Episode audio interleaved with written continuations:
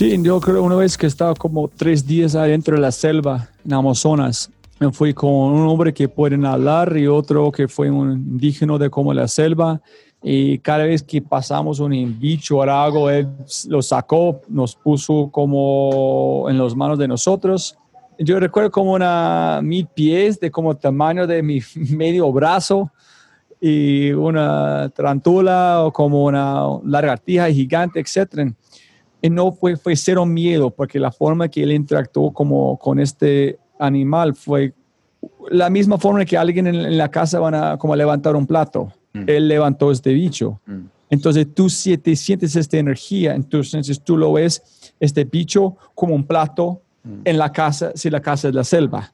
Entonces tú lo sacas en tu mano sin sin problema. Entonces hay algo que te mantenía a través de ser en la selva que es, no sé, la, naturaleza tiene tantas cosas que, no sé, a veces otro, otro, otra conversación. Cada día cuando veo cifras con el podcast, yo quiero renunciar. Y después alguien escribe un mensaje lindo y dice, ay, aquí es la métrica. O justo con esta empresa aquí es como una, es una empresa unicornio en Argentina en él me escribe un mensaje por WhatsApp, se oye, escuché este podcast con esta persona, genial. Es decir, ok, ¿qué es más importante? ¿Miles de personas escuchan mi podcast o alguien que tiene una empresa que va a la oración de billones de dólares diciéndome que disfrut, como disfrutó mi podcast? Cada día quiero renunciar, pero no sé por qué no. Bienvenidos a Inspira tu mente, el podcast dedicado a todos aquellos que quieren vivir en sus propios términos, que quieren ser los autores de su vida y no simplemente ejecutar el guion escrito por otros que se niegan a vivir desde la escasez y se sintonizan con la abundancia, que reconocen en la incertidumbre el campo infinito de las posibilidades. Este es el podcast de los resilientes. Yo soy Aldo Cívico, coach de liderazgo, un alma nómada que vive la vida como un experimento en abundancia que no es nada más que el desborde de la plenitud en todas las áreas de nuestra vida. Hoy tengo un invitado de verdad especial. Estoy hablando de Robbie Fry. Robbie es el autor del podcast The Fry Show, uno de los podcasts más exitosos y escuchados en eh, las redes eh, en la América Latina, sobre todo en la categoría negocios, y eh, Robbie es sobre todo un espíritu creativo, curioso con respecto a todo lo que es innovación, emprendimiento. nació en el norte de California, hizo un montón de trabajos, desde ser un mesero y un jardinero hasta lograr convertirse en el vendedor número uno a nivel mundial en las tiendas de Apple, donde trabajó en Cupertino. Finalmente Robbie se enamoró de una extraordinaria mujer eh, colombiana y dentro de un corto tiempo se casaron y fue así que Robbie salió de viaje por primera vez de Estados Unidos para establecerse finalmente con su familia en Medellín, donde hoy vive. Eh, conocí a Robbie hace un año cuando me entrevistó por su podcast. La entrevista se convirtió en una conversación íntima donde por primera vez compartí públicamente muchos eventos y hechos de mi vida. Muchos de los que hoy de hecho me escuchan eh, me descubrieron gracias a este episodio del podcast de Robbie. Al final del episodio, Robbie me invitó a pensar de hacer yo mismo un podcast y por eso estoy acá, por eso nació Inspira tu mente. Es toda culpa de Robbie. Bueno, con Robbie tuvimos hace poco, hace unos días, una conversación también larga y la idea era de entrevistarlo por este podcast, pero la verdad, la conversación se volvió en una conversación entre amigos sobre muchos temas de la vida con micrófono abierto. O sea, hablamos de libertad, del poder de la intuición, de qué significa vivir una vida creada en nuestros términos. Y si escuchan hasta el final de este episodio van a descubrir que Robbie y yo esta vez le hacemos una invitación a ustedes. Y ojalá le digan sí a, nuestra invitación y a nuestro desafío. Bueno, señores y señoras, aquí les dejo Robbie Fry. Buena escucha. Robbie, bienvenido. Me encanta de verdad tener esta oportunidad. Y además, si estamos acá grabando para mi podcast es tu culpa, feliz culpa. Ojalá. Porque fue una idea que nació durante la conversación que tuvimos para tu podcast hace ya casi un año, ¿no? Yo pienso que fue ya casi... Ni idea. No, ni porque idea. aquí Puedo recordar el momento tal cual, Sí. pero en qué momento, ni idea. Además, yo pienso que la dimensión del tiempo y del espacio se nos borró, ¿no? Yo ya no sé cuándo es el fin de semana, cuándo es la semana, en qué mes estamos. Nada, pero también cada podcast que, como tú sabes, ninguno de mis podcasts es, con, es de Zoom. Mm. Antes. Además, Entonces puedo recordar, en, revivir cada momento de estos, como estos espacios. Entonces este fue un placer. Entonces para mí cada podcast es igual un momento tiempo guardado en un palacio de memoria, ¿no? qué chévere. Sí, aquí estábamos con, con el café y, y- y las galletas que traíste para hacer esta conversación. Bueno, hoy nos toca así, con, hacerlo por Zoom.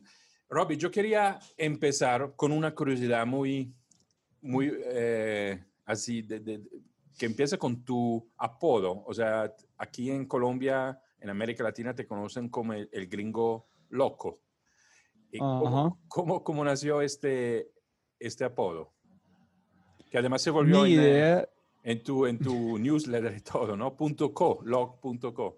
Sí, ni idea. Es, me imagino que... huh, una pregunta, pero primero gracias por este espacio, Aldo. Como Mm, tú sabes, siempre muy gana más plata, no más tiempo.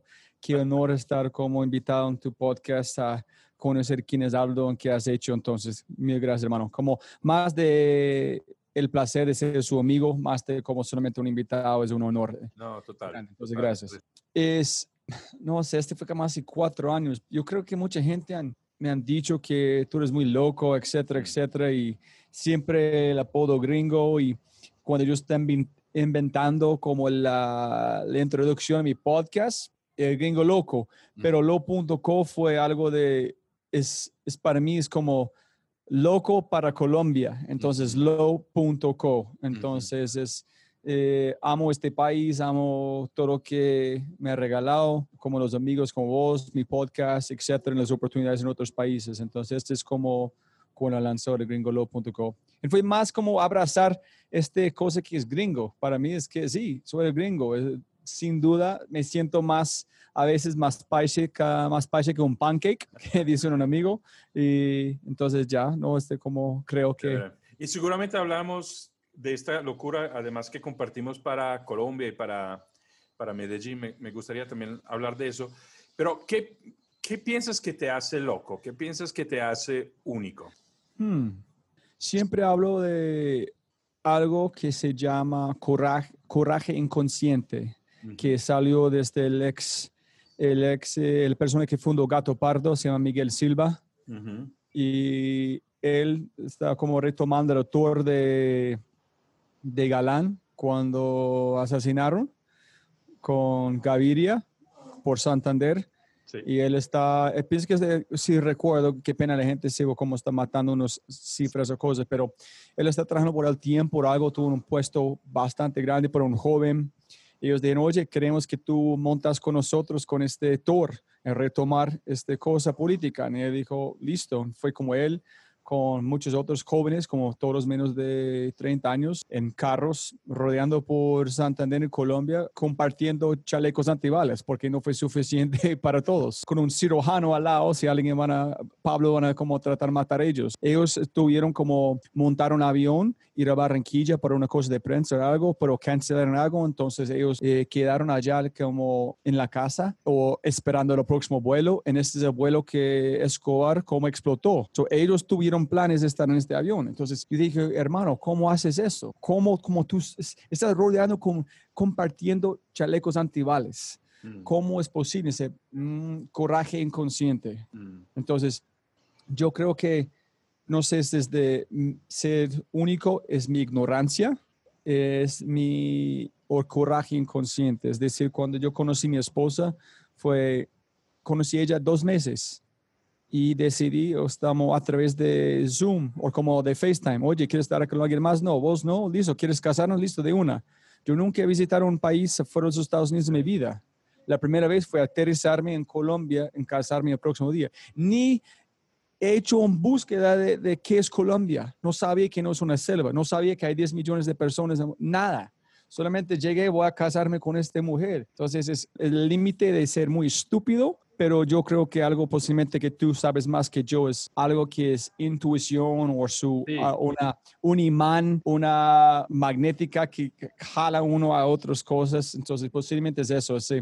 Hay los momentos cuando es necesario, tengo la fortuna de escuchar algo que es más de sentido común, más de algo racional. Entonces, yo no sé, Aldo, si es ignorancia, si es, es, es este imán o cuál es, pero las decisiones que han cambiado mi vida en tratar gente bien y conocer gente como vos, no hay mucho cosa racional. Es algo mucho más de intuición de cualquier otro tema. hablamos de eso de la intuición porque me parece que es una inteligencia casi que aparte a la cual podemos acceder. muchas veces estamos en un mundo donde más y más tenemos acceso a datos, más y más tenemos acceso a números y a patrones que nos dicen eh, cuál podría ser una decisión racional. Pero yo estoy muy convencido, Robbie, que el conocimiento cognitivo nos puede llevar solamente hacia un cierto momento. Y muchas veces si en la vida queremos darle un salto, queremos cambiarla, queremos cambiar una parte, tenemos que acceder a otros recursos y que están más en el mundo del, del inconsciente o del subconsciente, ¿sí? donde es el reino, por ejemplo, de la, de la intuición. Eh, hace un par de episodios tuve la oportunidad de hablar con Daniel Tirado, que es este bloguero de, de, viaje, ¿no? Un, pionero en este campo en Colombia, y el tema de la intuición eh, como inteligencia también era muy fuerte en él, o sea, las decisiones tomadas porque sentías que era la decisión eh, correcta, la mejor, no porque tenías datos perfectos. La idea de casarse con una mujer proponiéndole por FaceTime después de dos meses, yendo a un país nunca ido, desde el punto de vista racional, no hubiera sido posible tomar una decisión así. Entonces accedemos a otro tipo de inteligencia. ¿Cómo, cómo, cómo es esta relación que tú tienes con la la intuición? ¿Qué, ¿Dónde te ha llevado eso? ¿Qué te ha permitido en la vida eh, confiar en la intuición, seguir la intuición? No sé, Aldo, solamente mientras estoy escuchándote hablar en este momento, estoy pensando en una analogía que yo inventé para dar a mí mismo como algo racional de una descripción de algo que es irracional en un sentido o el otro. Es cuando yo quería estudiar, yo tuve que irme a, la, como universidad. Yo, yo pensé, no sé qué voy a estudiar, entonces fue como una universidad, no sé cómo decirlo en español, pero community college, que es abierto al público. Yo nunca, yo fui snowboarding una vez, o me encanta eso. Yo fui a una búsqueda online, encontré una montaña, se llama Mount Bachelor en Bend, Oregon, me fui a este, este lugar. Nunca conocí este estado, ni este universidad, solamente me fui allá. Después de, uy, yo quiero como surfear. Entonces fui a un lugar de San Luis Obispo. ni idea de qué es surfear, ni idea de qué es este pueblo, pero me fui por allá. Después yo dije, hmm, me encantan las matas, busqué en línea algo de se llama arquitectura de paisajes, suena interesante, apliqué en ingresé. No estudié nada de hacer esto. Necesito comprar un portátil de Mac, eh, fue muy costoso, listo, voy a la tienda de Apple para trabajar allá por un descuento, no pensando que él tiene nada, solamente me fui por allá porque una necesidad. Entonces, yo no sé qué adentro de Robbie me permitió hacer eso, ni idea. Pero con la intuición como más de nuestra edad, volviendo allá, yo, yo imagino que es como una tela de araña. Es que somos arañas que tenemos algo innato que es cómo armar una telaraña. Ese es nuestro ADN. Pero, ¿dónde vas a armar su telaraña? Y la sensitividad de escuchar vibraciones viene de sus experiencias en los libros. Entonces, si tú tienes una telaraña bastante grande, que armando más grande con sus experiencias en sus libros, en las conversaciones, cuando algo pegan en una vibración muy pequeño, tú puedes sentir que hay algo especial allá. No sé qué es, pero vale la pena irme y arriesgarme a investigar qué está pasando acá. Pero es solamente a través de experiencias. Posiblemente algo muy interesante que tú puedes comer en darte como un tipo de nutrición o alimentación es como están allá, es, pero tú no vas a entenderlo porque no tienes experiencia. Entonces van a pegar, ah, ese no vale la pena. Pero se van como los, el, um, ¿cómo se llama? Fábula de sope, de el zorro en las uvas, echan excusas porque no quieres ir a investigar, entonces, posible pues están allá. Pero otro, algo que piensas vos. Yo no tengo ni idea de cuál es este, no sé, no sé. Es una buena pregunta. Ni idea, de verdad.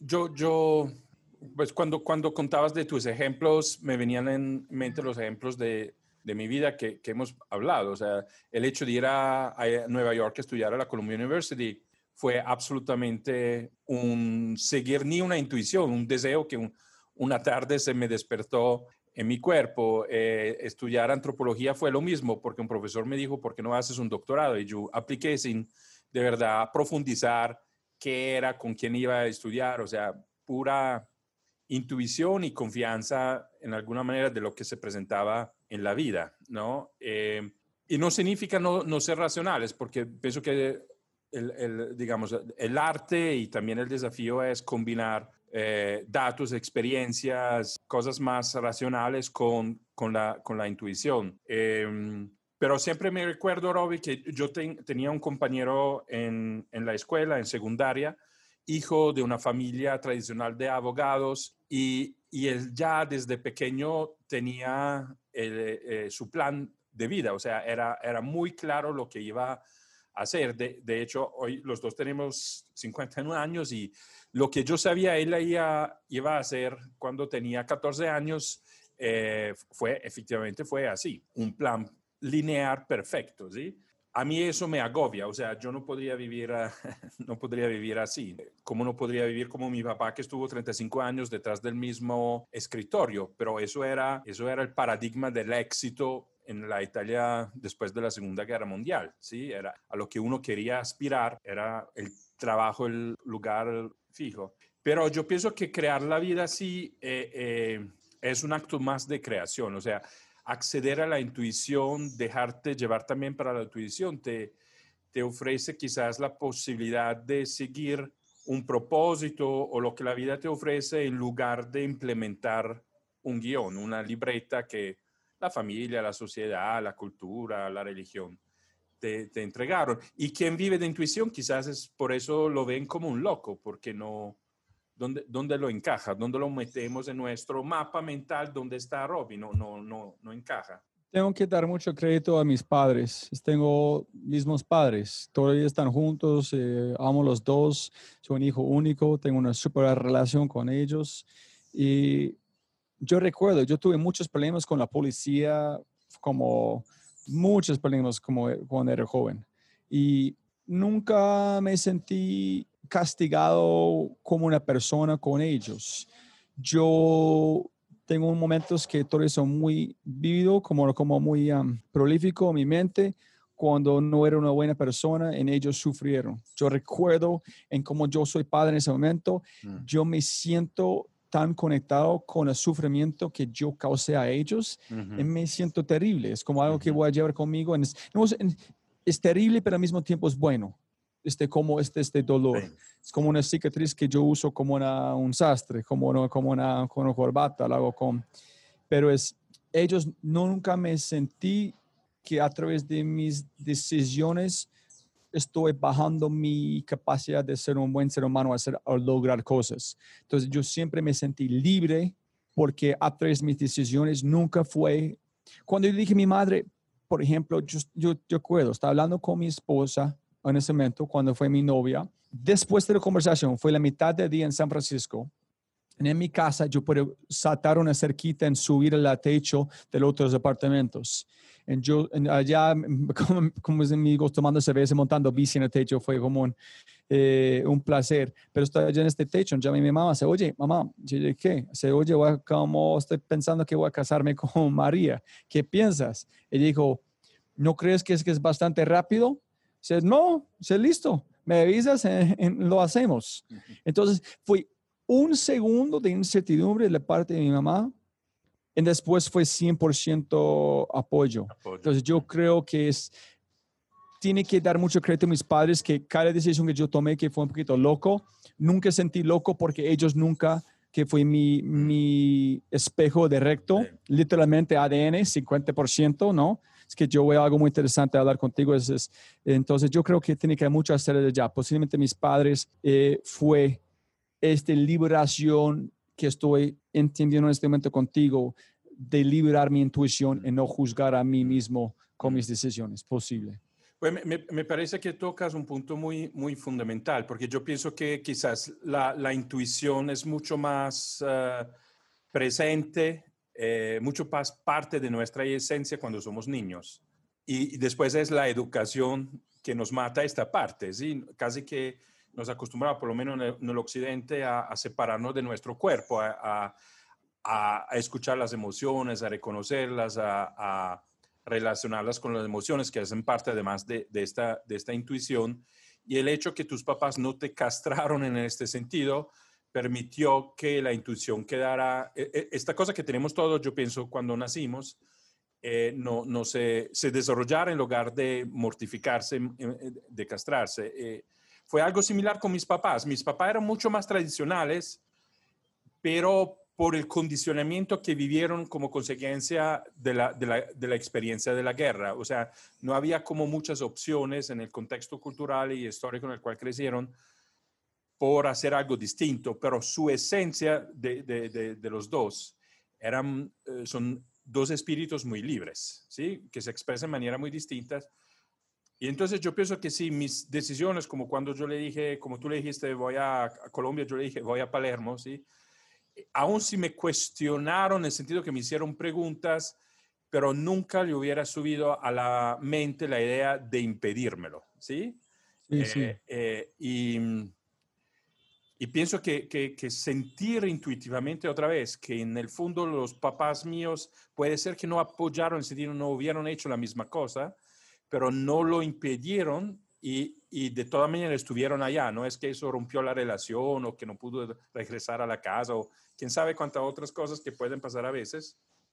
Eh, no, yo hoy mismo yo sé que si me, me quebro al 100%, yo puedo regresar y mis papás me, me, me acogen en el Igualmente. De, ¿no? Y uno no lo piensa todos los días, pero inconscientemente yo sé que tengo un apoyo muy, muy grande y eso probablemente es también base de mucha certidumbre que puedo tener en la vida en el fondo, ¿no? Pero una pregunta a vos, Aldo, pensando justo en este momento, que es, cuando tú fuiste a Palermo, ¿por qué? Es que, miren, cuando yo fui a hacer snowboarding en surfear, fue un acto de ego, más de cualquier otra cosa. Fue, snowboarding es cool, yo quiero ser cool. Entonces me fui a snowboard. Entonces no fue intuición. Posiblemente fue algo más profundo, no sé y cuando fui a surfear fue para cool. Pero cuando fui a casar con mi esposa fue de algo distinto. En cuando arranqué este podcast fue mucho más analítico que todas las razones por qué y por qué no. Fue, ok, nadie está haciéndolo, conversar por enriquecer, como enriquecer mi vida. Eh, esta gente son haciéndolo increíble, quiero conocer más. Fue muchos entonces fue un nivel mucho más profundo de intuición de los otros. Uno fue ego, otro fue de corazón. Entonces, ¿todo fueron intuición o solamente fue de probabilidad y suerte? ¿Qué crees? Yo pienso que fueron varios factores del, del momento. Seguramente, eh, yo, a, a, mí, por un lado, siempre me, desde pequeño, eh, siempre lo que estaba pasando en la historia contemporánea de un pueblo, de un país, de una edad de la cual hacía parte, siempre me ha, me ha encantado y siempre he tenido también como una interés, una atracción para los héroes que de alguna manera estaban haciendo algo loco. Ah, ok. Yo pienso que eso siempre ha sido como algo que me, me daba mucha curiosidad, Esto, estos héroes o listo casi al martirio para transformar algo y, y, hacer historia, eso siempre me ha interesado. Mucha curiosidad. Entonces, mmm, pienso que en este sentido, si quieres, hay también una parte de ego, o sea, que es poder estar a, al lado de estas personas, eh, aprender de estas personas, ser partes de estas vidas, ¿sí? Eh, el periodismo, como pienso que lo hablamos, para mí fue al final un instrumento que me ayudaba a muchas cosas. Fue a escuchar mi voz, eh, fue leer mi nombre, pero fue también extraordinario para acercarme a, a, mundos, personas, historias que si no, simplemente con mi edad nunca hubiera tenido la oportunidad de hacerlo. Entonces era como Ya, ya. también para aprender, sí. Pienso que es siempre un mixto de ambiciones, de egos, un Ah. poco de propósito, sobre todo a una edad más, más, más, más- más joven, ¿no? Posiblemente tenía razones más, es que sí, yo fui snowboarding con mi, con mi prima y la experiencia de flotar, aun como el nieve, en ese Mm. sentimiento fue espectacular. Y después ver otra gente haciéndolo como que Sí. fueron cool, que, ay, yo puedo hacer esta cosa cool y ser cool al mismo tiempo. Sí. Wow, yo quiero hacerlo. Sí. Y de surfear, yo vi gente que fue snowboarding, pero también en, su, en el verano fue surfers. Y ellos fueron muy cool, muy libres, sin, como, sin preocupación. Hacer, Uy, yo quiero ser como ellos, entonces yo voy a surfear. Entonces tienes razón, posiblemente fue este emulando algo que yo veo que es una liberación de normalidad. Sí. Y yo quiero intentar esta vida y mirar cómo voy a caerme en este, en este estilo de vida. Y escuchándote y escuchándome, también me parece que algo que, que compartimos, Robbie, es que nunca nos ha gustado ser parte o, o- o- o cuadrar con un molde que la, que la sociedad te ha presentado. O sea, yo, yo nunca quise ser como mis amigos, como hacer las mismas cosas, sí, sí, sí. tener los mismos juegos, ¿sí? Ajá. Eh, yo siempre fue muy, muy creativo en este sentido. O sea, yo siempre quise crearme mis juegos o mis roles y Mm. nunca era imitar lo que los demás hacían. ¿Cómo, cómo, cómo fue para ti eso? ¿Eso era algo ya presente? Sí, sin duda. Y tengo una, una segunda madre que pues en una vez ella me dijo, te- ella me dijo algo, yo recuerdo todavía, así, dijo, de toda la gente que yo conozco, Robbie, no tengo ni, en ese es cuando yo tenía muchos problemas con la policía, mi Sí. vida fue muy pedido, digo, de toda la gente que no con- conozco, Robbie, yo no tengo ninguna preocupación que tú no vas a lograr en hacer cosas que, que, que disfrutes, en que mejora el mundo a hacer cosas. Yo sé que tú vas a hacer un éxito en su propio estilo, sin duda. Y ella me dijo como tal cual, como no fue algo, tú vas a ser como un grande, no vas a, pero sabes, tú no vas a fa- como fallar en un sentido, vas a tener un éxito en un sentido. Entonces, yo recuerdo este, este punto o esta conversación vivido. ¿Cuánto, cuánto en, en, en aquel momento, que imagino es la adolescencia, me imagino, me, me atrevo a, a pensar, eh, ¿cuánto fue importante escuchar aquellas palabras en aquel momento? Cero, solamente recuerdo después.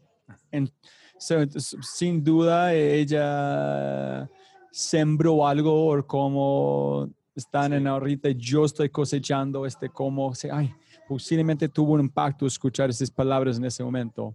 Sí, hablo de un impacto hasta inconsciente. ¿Sabes por qué te lo, te lo, te lo pregunto? Porque yo he trabajado con muchos, he conocido y hasta me he vuelto amigo de, de- de muchos adolescentes que después hacen tonterías y, y toman el, el mal camino, pero el mensaje que reciben de la sociedad, de los papás, de los amigos, es que tú eres malo, tú eres un criminal y se convierte en una identidad inconsciente y, y- y eso se, se encierra en lo que para ellos es posible, o sea, se vuelve, el juicio externo se vuelve una identidad, ¿sí? Eh, no es claramente solo una conversación, es un contexto ma- ma- más largo, pero que te condiciona en cómo tú te ves, en cómo tú construyes tu autoconcepto y entonces en lo que es posible para ti en, en la vida. Por eso te preguntaba, como alguien que quizás decía algo que a muchos no le hubiera parecido normal en este contexto, inconscientemente te ayudó a mirar más allá de lo que estaba pasando, de cómo te sentías en este momento de tu vida. Pero ¿cuál es la pregunta, Aldo? No, Específicamente la- la- este. por eso, la, la pregunta era, eh, digamos, esta era la re- reflexión detrás de la cual te puse la pregunta del cuánto piensas que fue importante eh, la, la palabra de esta, de esta segunda madre o cuánto el sentir que tus papás creían en ti y, y- y te Ujú. querían fue importante para que esto fuera una fase de tu vida, en, en una parte de tu evolución, de tu experiencia, y no un momento en el cual se cerró una identidad re- con respecto a lo que estabas haciendo. ¿Cómo importante o qué nivel de impacto fueron? Hmm, Me imagino como gigante, no sé de verdad, pero es solamente a la gente escuchando, estoy marinando sobre esta idea en este momento, pero es, que a veces no queremos dar crédito cuando es más obvio. En, allá, es como entonces en mi bolsillo, tener a mis padres allá todo el tiempo apoyándome en cualquier momento. Y yo creo más allá a los que mis padres son buenas personas. Trátanlo de gente como bien. Mi padre es como yo, muy sensible a cuidar gente, a hacer la cosa correcta. Y mi madre es nunca tenía algo negativo a decir sobre alguien más. Sin embargo, si yo voy a hacer algo malo de alguien más, ella no va, ella van a contestar, recibir mi energía, se, es estéril, y entiendo, has pensado en este, nunca van a juzgar a otra persona. Entonces, yo creo que a través de ellos, yo siempre, cualquier acción que yo tomé o tomaba que fue no necesariamente la mejor dirección, mi esencia fue basado con ellos en entender, en tratar a gente bien. Entonces, posiblemente gracias a ellos fue imposible ir de puedo destruir mí mismo, pero nunca voy a hacer dañar tantas otras personas en el sentido otro. So, yo creo que es de mis padres fue gigante. ¿Y qué porcentaje es en mi ADN como de mi, de mi, de mis abuelos que llegaron a Nueva York cuando están los rusos están matando a todos los judíos? No sé qué parte epigenética que están en mi ADN de verdad. Sí, claro, claro. Y, y, cómo también eso se transforma a través de la, de la, de la experiencia. Yo, yo me acuerdo, yo, tuve una adolescencia también muy, muy difícil. No tuvo problemas con, eh, con la policía. Pienso que era demasiado católico para poder romper las reglas demasiado. Pero, pero, pero iba muy mal, iba muy mal. Uh, eh, en, en, el colegio y, y, y sufrí, yo, yo, solamente recientemente entendí que lo que yo sufrí por parte de mis profesores, que además eran curas católicos de, de esta escuela privada, fue un verdadero bullying. Eh, y yo ah, pienso, ah, sí, fue porque psicológico seguramente, eh, y porque iba tan mal que yo había pienso inconscientemente decidido que yo no tenía inteligencia, o sea, que no, yo no tenía talentos, que, que, no era inteligente.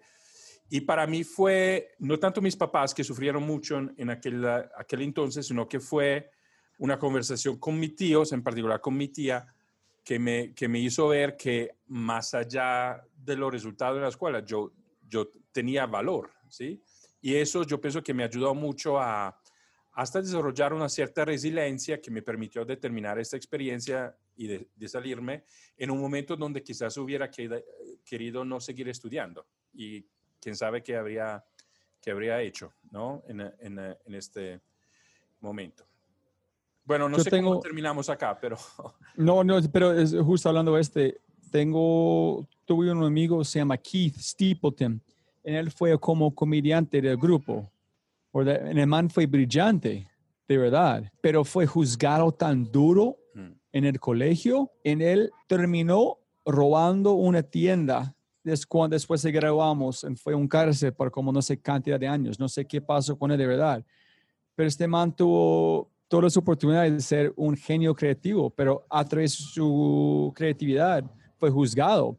Y en uno de mis podcasts fue con Alejandro Reaño, el comediante, y él escuela, colegio a colegio a colegio a través de problemas, pero el man fue un joven buscando explorar su creatividad de otra forma que los profesores no, no, entendieron porque salió fuera de este molde. Pero con suerte es un grande, un gran ser humano, un padre, un, un ser humano espectacular, pero sin el apoyo de su familia, otras cosas, ¿quién, sí. ¿cuántas personas en este mundo van por un lado u otro a través de este gente volando inconscientemente.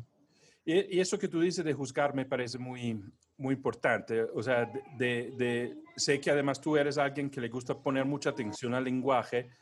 O sea, que, y el juicio es un lenguaje, en el fondo es un lenguaje que nos separa, es un lenguaje que, que determina identidades de otras personas de manera muy rígida, pero el daño que podemos hacer, ¿sí?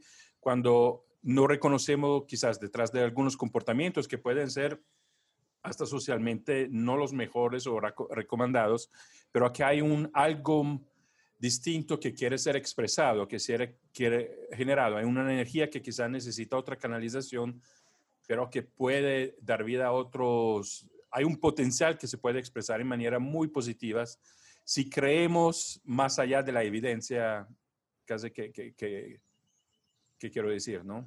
Sí, no sé si somos una, una receta o un, como una sopía, un sancocho en proceso.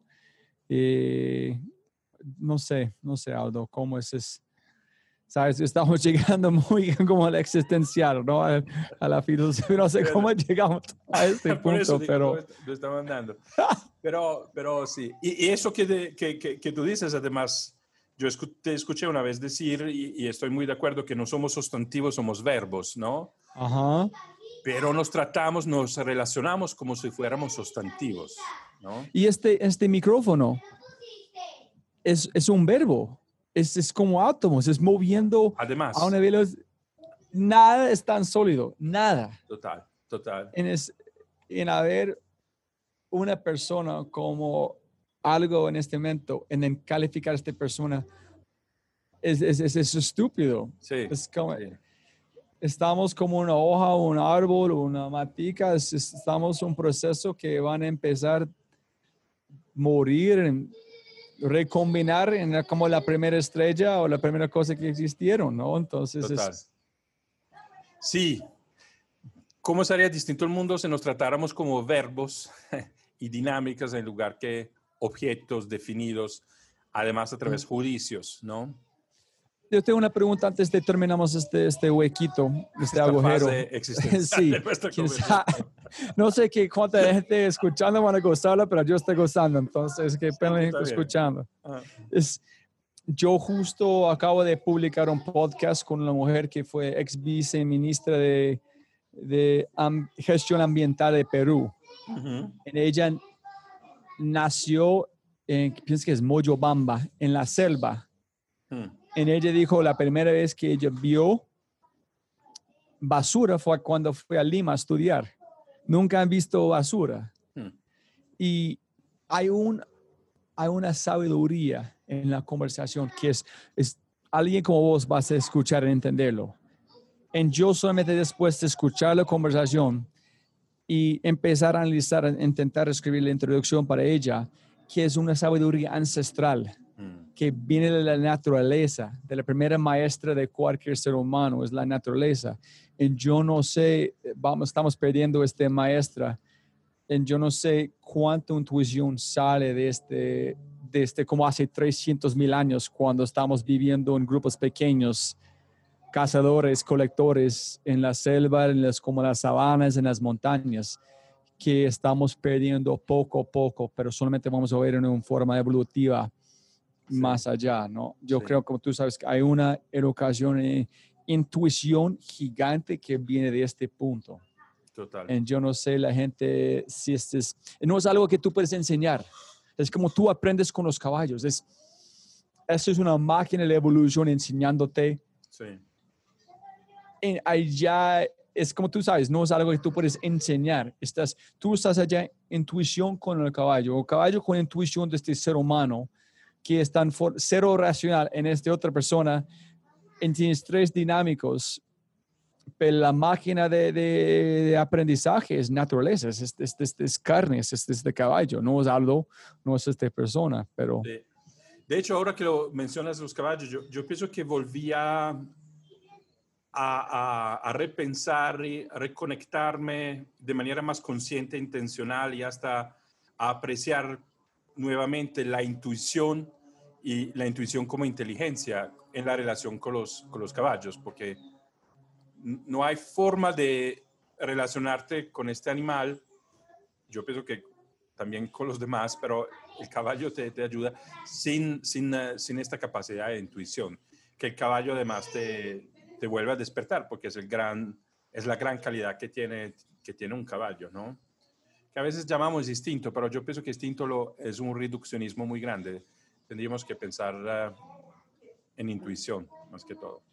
Sí, yo creo una vez que estaba como tres días adentro de la selva, en Amazonas, me fui con un hombre que puede hablar y otro que fue un indígena de como la selva.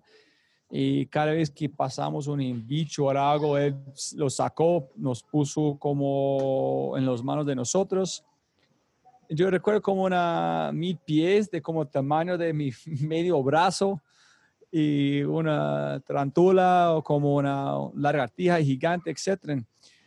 Y no fue, fue cero miedo porque la forma que él interactuó como con este animal fue como la misma forma que alguien en, la casa van a como levantar un plato. Mm. Él levantó este bicho. Mm. Entonces tú si te sientes esta energía, entonces tú lo ves, este bicho, como un plato mm. en la casa, si la casa es la selva. Entonces tú lo sacas en tu mano sin, sin problema. Entonces hay algo de este mantenía a través de ser en la selva que es, no sé, la, la naturaleza tiene tantas cosas que, no sé, a veces otro, otro, otra conversación. otra conversación y parte de la, de la misma, ¿no? Porque colego lo que tú estás diciendo a lo que decíamos antes, que es del ser verbos o sustantivos. Cuando, cuando nos definimos como sustantivos, yo pienso que nos separamos de, de, de, la, de algo del cual en lugar hacemos parte. Cuando somos verbos, somos más en relación, en conexión con nuestro entorno, somos más respetuosos, ¿no? no nos reconocimos hasta en una tarántula, ¿sí? Sentimos que somos partes de. Eh, cuando juzgamos, cuando ponemos sustantivos, cuando decimos tú eres malo y vas a hacer solamente cosas malas, es allá que nos separamos uno del otro y, se forman desastres, ¿no? Y que voy a cambiar la, la, conversación completamente en un sentido. Es que, ¿qué piensas de estos profetas en Instagram y YouTube? Find your purpose, encuentra tu propósito. Cinco formas de hacer. yo veo ese, yo veo algo, este, este man hablando con, como mafia, con FAR, con, tú tienes una cantidad de experiencia. Y con youtubers también. no, eso es que yo estoy diciendo, cuando yo veo decir algo, es que es, pero también yo veo las respuestas de esta gente hablando con esa persona. Dice, ay, gracias, me ayudaste a encontrar esto. Entonces, ni idea de qué están buscando la gente, si ellos ven valor en esas personas que no han hecho, que han hecho Aldo, en por qué la gente no está buscando algo como Aldo o alguien similar.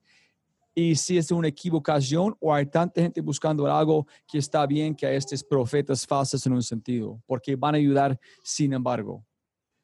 Sí, yo, yo pienso que, eh, pues por un lado, pienso que eso revela una necesidad, un deseo de sentido, eh, quizás especialmente en las generaciones más jóvenes, y, pero yo pienso que también en los que tienen, empiezan a tener mi edad, eh, y que, que las agencias tradicionales del pasado que te daban estos sentidos, se han quebrado, ¿sí? En, términos de confianza, en términos de credibilidad. Entonces, una vez era el mundo de la educación, o, era tu misma familia, o era la iglesia, una religión que te daba estos sentidos. Hoy, hoy no, esto se democratizó de alguna manera y, y eso tiene cosas que son buenas como son malas, y hoy hay más la posibilidad de crearte tu propia filosofía, tu propia espiritualidad, como cuando entras en un supermercado y empiezas a escoger lo que te gusta y empiezas a hacer tus propios mm. mix. Eh, y, dado que muchas veces eso empieza sin experiencia previas, o sea, no hay una formación antes que te orienta, la gente empieza a, escoger y, encuentra lo que encuentra y empieza a vibrar con lo que encuentra. Entonces, eh, yo pienso que, que independientemente si son los listados de las 10 cosas que tienes que hacer para tener propósito o menos, yo pienso que la autenticidad de la persona detrás es lo que hace la, la diferencia. O sea, habrá hay formatos que son bastante eh, también homologados, ¿no? Porque tenemos los algoritmos, tenemos el CEO de, de, de, las páginas web y de los textos que te, que, te, que, si quieres que el mundo te conozca, te ponen a utilizar algunos formatos. Pero, pero este autenticidad, no, no pienso que... Pero no, no, no, no, pero no se recuerda, este, esa autenticidad están armados desde el CEO. So, yo veo gente vendiendo humo, mirando sus cifras sin duda, ah, este va bien, este funciona, en ellos están moldeando a ellos mismos su autenticidad yo o sea, no tú creo dices que, que aparentan una autenticidad que no es. Sí, es como una pero no es en el, en el sentido que yo conozco. Posiblemente es una nueva forma de autenticidad, que es de quién decir que este algoritmo armando a esta persona no es real. Yo no sé. O Pero sea, es decir, la, la- la pregunta, porque puede ser que no vibra contigo, o sea, que tú no sientes conexión, que no, no, no, y a otras personas sí, porque la- mi pregunta para ti es, ¿cómo sabes que no son auténticos? la gente se siente bien cuando toman una Coca-Cola. Se siente una O sea, por conexión con la- incoherencias que ves, por incoherencias que ves. Sí, yo veo que ellos ven una conexión igual que lo con la, con la cafeína o algo de cafeína, que es o el azúcar. Ellos ven a esta persona, uy, me gusta esa conexión porque es inmediato, como diciéndome que yo estoy bien porque esto, pero no es tan correcto la información que está recibiendo. En esta persona está viendo muchos hits, muchos clics, me gusta azúcar, me gusta azúcar, me gusta azúcar. Mirando su CSO, soy listo, necesito dar más azúcar, más azúcar. En ellos no saben que es dando azúcar, en ellos están armando su propia autenticidad a través de los números, porque no tienen experiencia antes. Entonces, es- es- tienes este como mundo artificial de este nuevo profeta falsa. Pero quién es decir que este no está bien para las personas porque de largo plazo no tengo ni idea. Sí. Y, y también pueden ser fenómenos transitorios, o sea, empiezas con una persona, te despierta algunas cosas y después en tu búsqueda vas a cosas que son quizás más auténticas, pero estaba, mientras te escuchaba, yo pienso que tú y yo eh, tenemos mucho respeto por alguien como Tim Ferriss, ¿sí? Ajá. yo pienso que es alguien muy auténtico, muy vulnerable, uno que muestra su experimento de vida. Me pregunto si, si su éxito sin esta autenticidad, además que es genial, digamos, en, en- sus intereses, en, el consciente de inteligencia que tiene, hubiera esos millones y millones de personas que bajan su da- podcast en cada episodio, que reciben su newsletter, si no fuera porque ven en él alguien que es extremadamente coherente auténtico con quien es, con su búsqueda, ni con sus resultados, pues, sino que con su búsqueda. Sí, pero yo creo como su autenticidad es desde, desde largo plazo, no es de corto plazo. Sí, total. Entonces, este man es tan, es casi el mismo hombre cuando arrancó en un sentido, es muy, Sí. mucho más evolucionado. Hmm, Posiblemente soy un viejo, quién sabe. Solamente están, es que es, es, es- donde es, es- este, mirando nuestra pantalla, este, este Sí, línea entre las dos, es decir, hay una cosa que la gente está buscando algo que no están encontrando, como tú dijiste, en su mundo. Entonces, y esta persona que están dando, encontrar su propósito, etcétera, etcétera, están, ellos creen que están dando algo bien. Entonces, posiblemente autenticidad, no, no estoy mal, solamente está curioso de, Es un fenómeno de hoy, es un fenómeno seguramente de, sí, de hoy. en quién sabe, en cinco años voy a ver si esta gente todavía existe, todavía está vendiendo, vendiendo la misma cosa o alguien más va a reemplazar ellos con el formato nuevo que es virtual o aumentado o otra cosa allá, ¿no? Sí, sí. eh, pues, escuchándote, eh, yo pienso que uno de los gran fenómenos en este sentido, pienso, pienso que, por ejemplo, una persona que ha roto los paradigmas de, en, en el sentido de ser desde dónde se puede transmitir el conocimiento, eh, qué es educación, qué es desarrollo personal, es, un gran, es el gran fenómeno de Oprah. ¿sí? Oprah, Oprah se, se, vio- se volvió una pastora de una mega church, ¿sí? Alrededor de su, de, su, de su marca personal. Pienso que ha cambiado mucho el paradigma de dónde uno va a escoger la fuente de- del conocimiento, de la, inspiración, de la motivación. Um, y pienso que la tecnología en este sentido tiene mucho que, que, ver. Eh, por eso hoy estudiamos en Coursera o tomamos cursos online con los profesores que queremos eh, o entrenamientos por YouTube eh, o, escuchamos a alguien que nos inspira espiritualmente que se puede llamar Marianne Williamson Oprah o, o Enrique Sí. Corbera, cualquier otro. Y, y no fuera posible si no fuera por la, por, la, por la tecnología que en este sentido democratizó también y fue disruptiva eh, respecto a quién tiene el monopolio y el derecho de transmitir conocimiento, inspiración y motivación. Sí, no sé, posiblemente yo creo como menos de Tim Ferriss un, un, ser humano muy especial que arrancó en el momento correcto.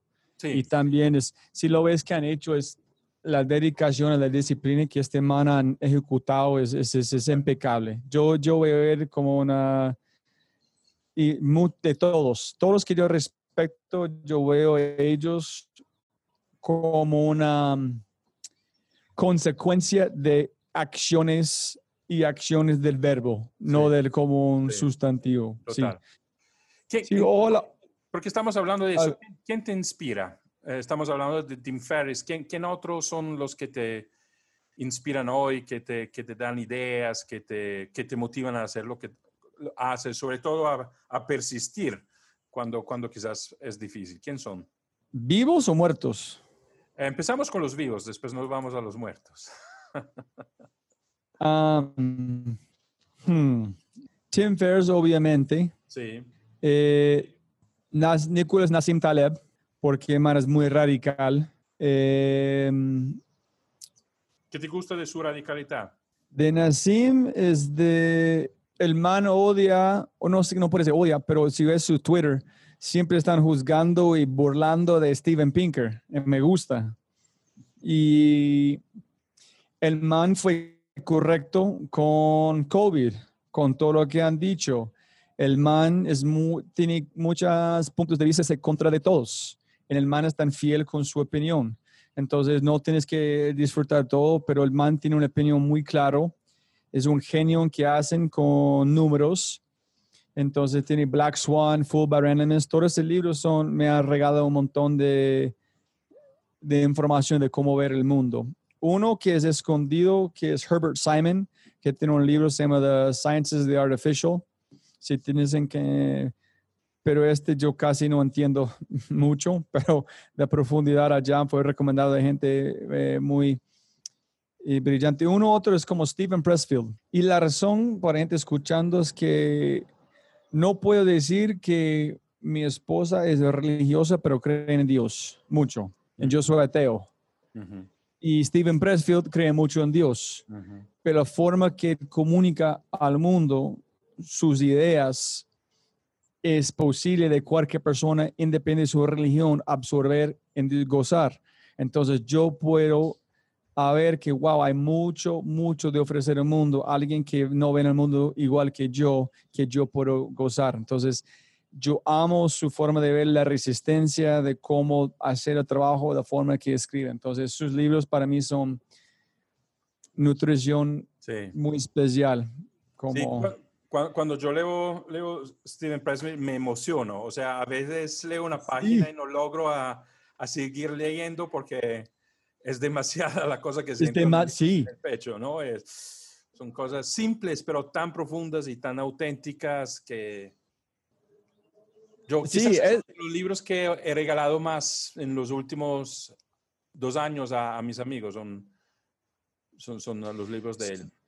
Sí, no puedes fallar con un libro de él. En, en, saber que este man es creyente, para mí es, es, genial que saber que me ayudan a decir que no tienes algo tan profundo como la comentaria de Dios o religión, no es algo suficiente para separar, en gozar, en cómo aprender un montón de alguien más. Y también Kevin Kelly, Kevin Kelly, ah, otra persona, Kevin Kelly, Stephen Claro.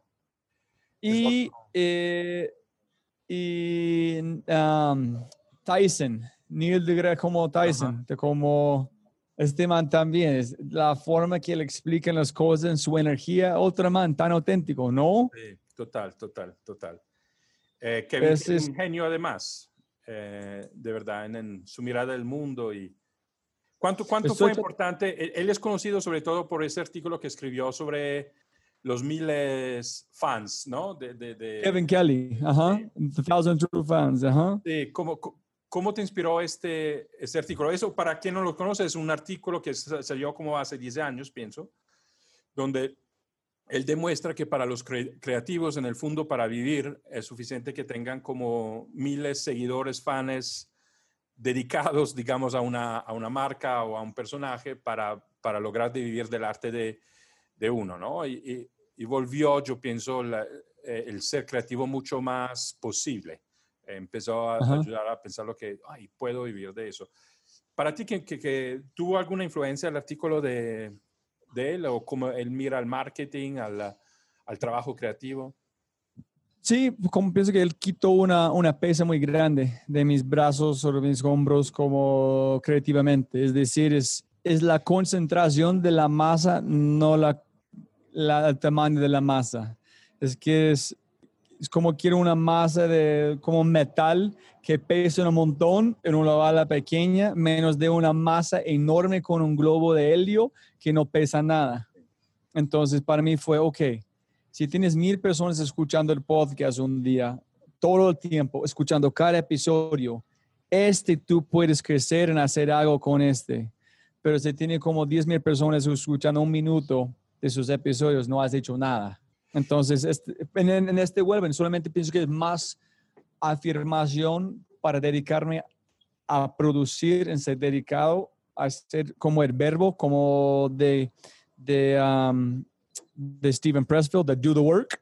Sí. Hace el trabajo de cualquier. Solamente fue como más de defender, darme más información para como sostener este pensamiento de do the work día a día.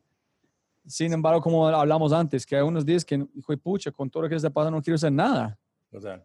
You gotta do the work. Entonces, quiero hablar de eso aquí tengo temas que quería preguntarte, pero estamos improvisando y me, me encanta. Estamos co-creando conversaciones y ese espacio. Ah, pero volver la pregunta. A vos, ¿quién son? Dame cuatro. Hmm, eh, pues mira, eh, eh, empiezo con, seguramente con, con dos que compartimos, Tim Ferriss y Steven Pressfield, sobre todo por por esta disciplina, la ética del, del, trabajo como, como, creativo, como alguien que crea eh, contenidos.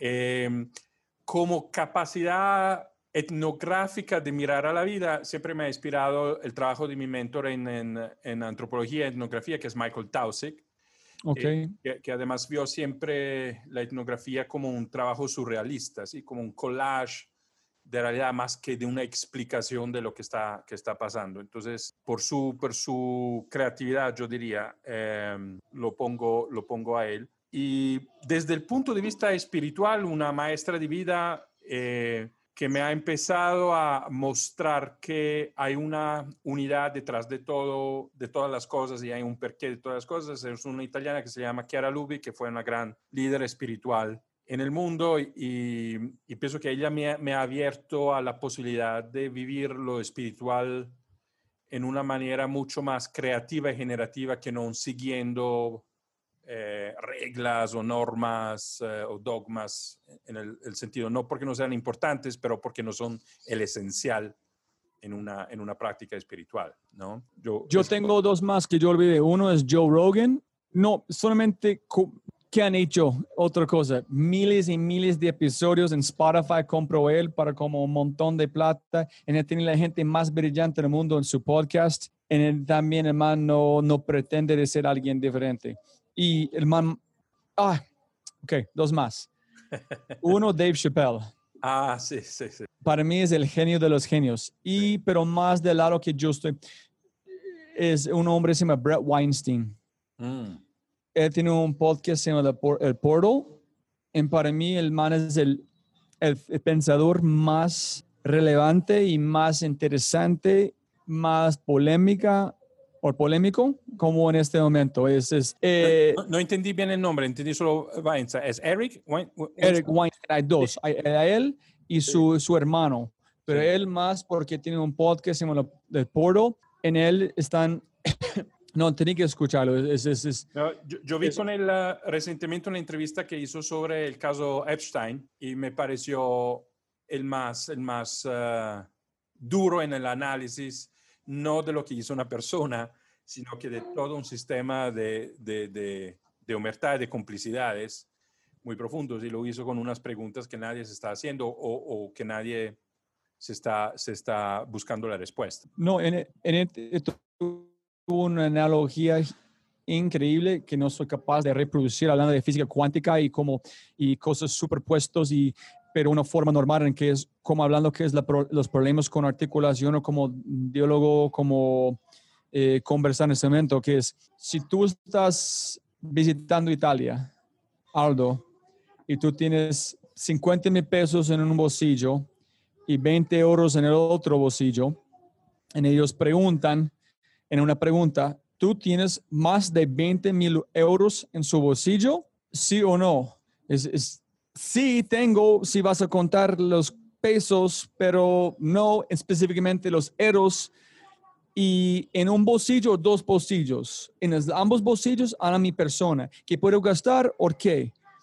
Y él dijo, el mundo tratan de poner todos en preguntas de sí o no. Pero el mundo no funciona en sí o no. Funciona en un mil, miles de variaciones de esto. Entonces la gente está en contra aborto o para aborto no entienden que no es un sí o no, es una gradación de sí y no infinito, en donde ponemos las reglas, es decir, que es el mundo no es un sí o no, es como superpuesto constantemente todas las cosas. La gente no quieren tener la conversación de gradaciones, quieren tener una conversación que es sí o no.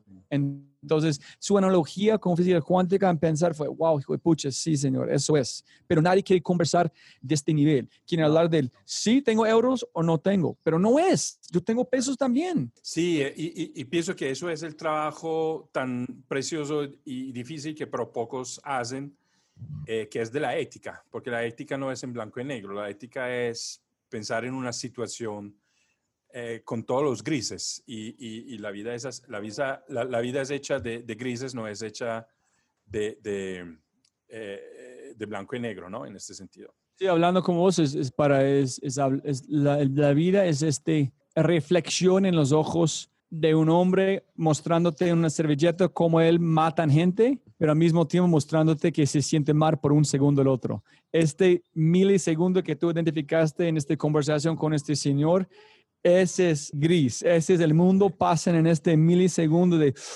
posiblemente no tengo toda la información, pero mis acciones dicen algo diferente.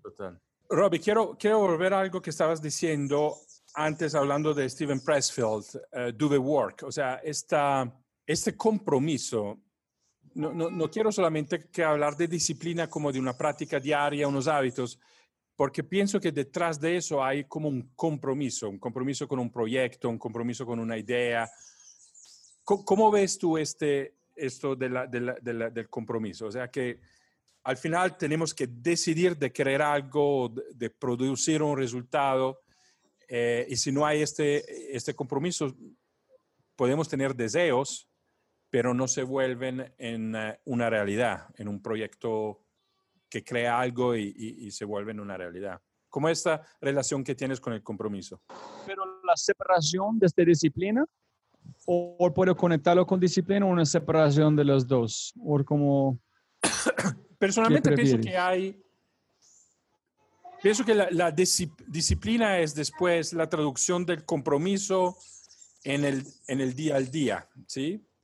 Pero antes, eh, antes de la disciplina, yo pienso que uno se tiene que tomar una decisión que, que es comprometerse a lograr un resultado. ah, ok, ok. Sí, sí, tiene, tiene razón. ¿Mm? Ya, gracias por ayudarme. Yo entiendo. Sí, gracias para...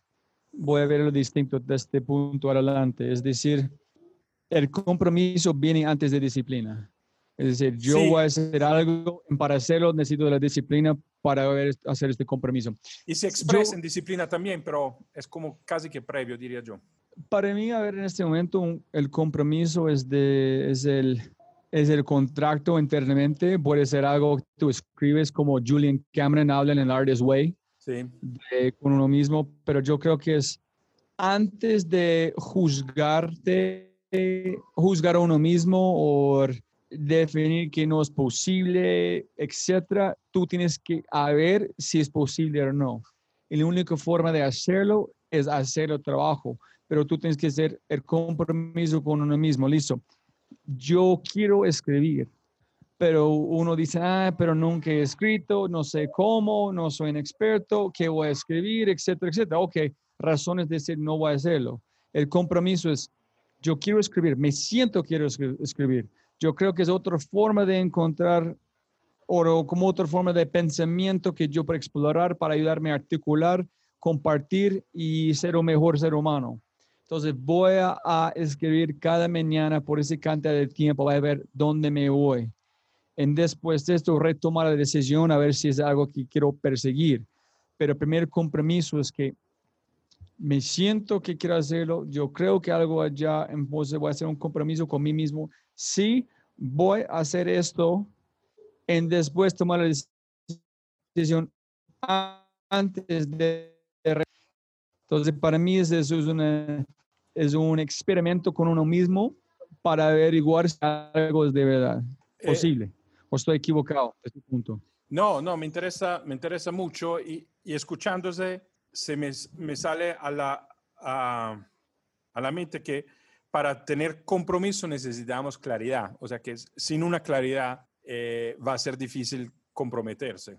Pero claridad en qué? Porque si, si para mí es explorar escribir, yo creo que algo allá, pero no tengo la claridad, no puedo aclarar todavía que es algo que yo necesito perseguir. Estoy tratando de ver si hay claridad, pero donde la claridad solamente es el análisis, el experimento o el compromiso es la claridad en cómo analizar el experimento. Puede ser la claridad de aquel momento. Pero Para vos, ¿qué es?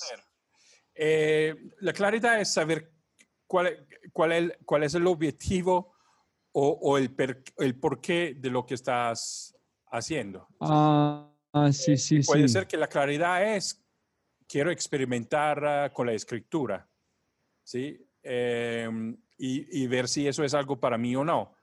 Eh, entonces tienes la claridad que es un experimento, porque pienso que si no tienes claridad del por qué haces algo y no tienes un compromiso con respecto a esta claridad, eh, a la primera dificultad o al nuevo estímulo, eh, es muy fácil desenfocarse. Pero ¿no crees, Aldo, que la, la claridad es el objetivo, no algo que an pasan antes? O de otra forma, es que yo quiero averiguar si escribir es algo que puede ofrecer valor a mis, mis oyentes o como mi podcast y voy a hacer un experimento para encontrar si hay claridad, la, la, claridad. En la claridad van a mostrarme si no es para mí o es para aquí o es para allá. Y la claridad que tú estás hablando posiblemente es cuando yo estoy bravo o rabia o depresión o ser celoso, es aceptar este sentimiento, sé dónde viene, por qué tengo este, qué tengo que hacer. Entonces es otro, uno es como pasando en el pasado el otro está pasando adelante, el otro es pasando en el presente, pero son tres formas distintas de claridad, no distinta, no sé. Que como cuando tú trabajas con sus clientes, ¿cómo ayudan a la persona a decir, encontrar claridad en el objetivo, el experimento o el proceso? Yo pienso que la, claridad, la claridad en un proceso de coaching es más con respecto a la intencionalidad no tanto en lo que quieres hacer. Ah, ok, claridad en la intención. En la intención, ¿sí? Ah, ok, ok, ok, ya, ya, ya. Porque a veces empezamos también cosas o porque confundimos el cómo con el por qué. O sea, pensamos que hacer algo eh, coincide del por qué lo estamos haciendo o, de lo que estamos buscando de realizar. ¿sí? No sé, eh, busco, busco una... Estaba hablando con... Uh, con alguien que me llamó en estos días y me, me decía que quería estabilidad en, en, su vida, entonces que, que por eso pensaba de casarse y tener hijos, ¿sí? Y, y, no va a ser cosa más estable. Era, primero, pero segundo, digamos, era, era interesante que, que él eh, ponía juntos en una cosa una idea de claridad con el cómo, ¿sí? Eh, y, pienso que allá es muy interesante explorar cuáles son los modelos mentales que tiene él de estabilidad y del por qué piensa que tiene que tener estabilidad. Yo pienso que ni, en realidad sí él quería un tipo de estabilidad, pero la confundía con modelos mentales que, que la sociedad te, te impone. Entonces la claridad en este sentido para él era, mm. era volver a decir qué es estabilidad para ti y por qué la necesitas, por qué, por qué necesitas estabilidad. ¿sí? Em, en este sentido, yo pienso que la, claridad en este sentido, em, en ese sentido es un proceso, ¿no? Entonces yo hablo de, de, un antes que no es temporal, es casi como una, es más filosófica si, si quieres, es, es más de una prioridad. Entonces posiblemente hay tres, hay tres variaciones. El uno es, como tú dijiste, es aclarar por qué quieres hacer algo, pero este hacer esto es también entender qué fuerzas externas de la sociedad estás dándote una, eh, una entendimiento falsa de este encuadro real. So Es como una, es, dar claro que es real en que es no. Entonces, ok, súper. Después es, sí, e, exactamente. Después es el proceso de experimento donde tú estás filtrando o aclarando dudas, eh, supuestos en tiempo real. En el final, es la segunda versión de este primero, que, ok, yo he hecho este compromiso, ese es donde estoy, ese es algo que quiero perseguir o no. En allá es donde más viene posiblemente, en este es como posiblemente el viaje de artista que habla Steven Pressfield. Cuando llegas a un punto de vista es ok. Y no sé, no sé, algo como cuando alguien decide hacer algo como radical, en cruzas el umbral, en estás peleando contra dragones, arriesgando tu vida, después de sin mentor, cómo puedes aclarar cosas en después de finalmente cuando la más, cosa más complicada es cuando vuelves al mundo real, ¿qué vas a hacer con esta información nueva que tienes? Mm. ¿Seguir haciendo normal o seguir con, con los cambios? Sí, sabes que para mí personalmente el desafío es, en términos de la claridad, eh, es tratar de contener mi, contenerla sin, sin, contenerla, mi curiosidad y los estímulos que recibo, ¿sí? Eh, entonces, es, eso, ah. eso, eso me, me lleva, que es una cosa positiva. Yo pienso que tener múltiples intereses y estar abierto al mundo y todo eso que pienso que me caracteriza e, es muy positivo, pero si después uno no tiene claridad, el riesgo es eh, que, que, que, no tienes una dirección o, o, te falta enfoque, entonces después te se vuelve difícil el compromiso y entonces el resultado. ¿sí? Un poco mi, mi, mi, mi batalla en la vida ha sido eso, sigue siendo esa, y pienso que la claridad Mm, para mí es llevar siempre más como a la esencia, al, final, que es que quiere, quién quiere ser de verdad y quién quieres hacer realidad. Y eso no es un ejercicio donde uno se sienta en una mesa y lo piensa, sino que tienes que pensar a, a lo que te funciona, a lo que no te funciona, al momento y, y esencializarte. ¿sí? Es casi que un ejercicio de minimalismo contigo mismo. En este van como, como hablamos con la analogía de la telaraña, es que este vibraciones que están constante. Me gusta comer mariquitas, me gusta explorar este, pero tú sabes cuando alguien más está tocando su telaraña, tratando de estimularte, como es una, una polilla. En si tú no sabes que es un dedo, tú vas por allá gastando mucho tiempo porque alguien más está vibrándote. Sí tú no estás escuchando las vibraciones naturales que tú quieres explorar. Total. Este es como entender de esencia en el corazón de su telaraña.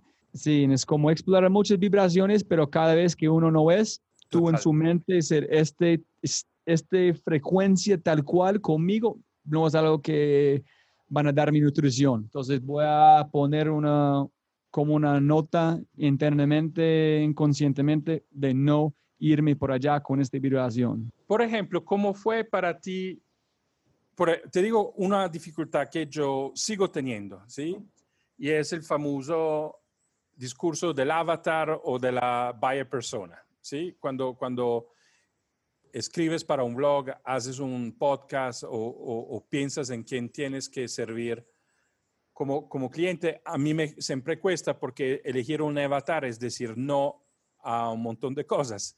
Y a mí me gustaría servir a todo el mundo, sí, pero eso es contraintuitivo desde el punto de vista del negocio y, y, del marketing. Entonces, para mí ha sido siempre un proceso de sufrimiento bastante grande, decir, sabes que yo voy a trabajar con empresarios, yo voy a trabajar con artistas eh, y hacer este tipo de elección. ¿Cómo, ¿Cómo es para ti eh, en este sentido y cómo lo haces? ¿Qué? ¿Cómo decir no o decir sí o cuál? ¿Cómo, cómo, cómo, cómo, es esta experiencia? ¿Te sientes cómodos? Eh, fuente de inspiración o es fuente de sufrimiento y si es sufrimiento, ¿cómo lo resuelves? O, y después, ¿cómo vives con, con la renuncia, con los no que tienes que decir?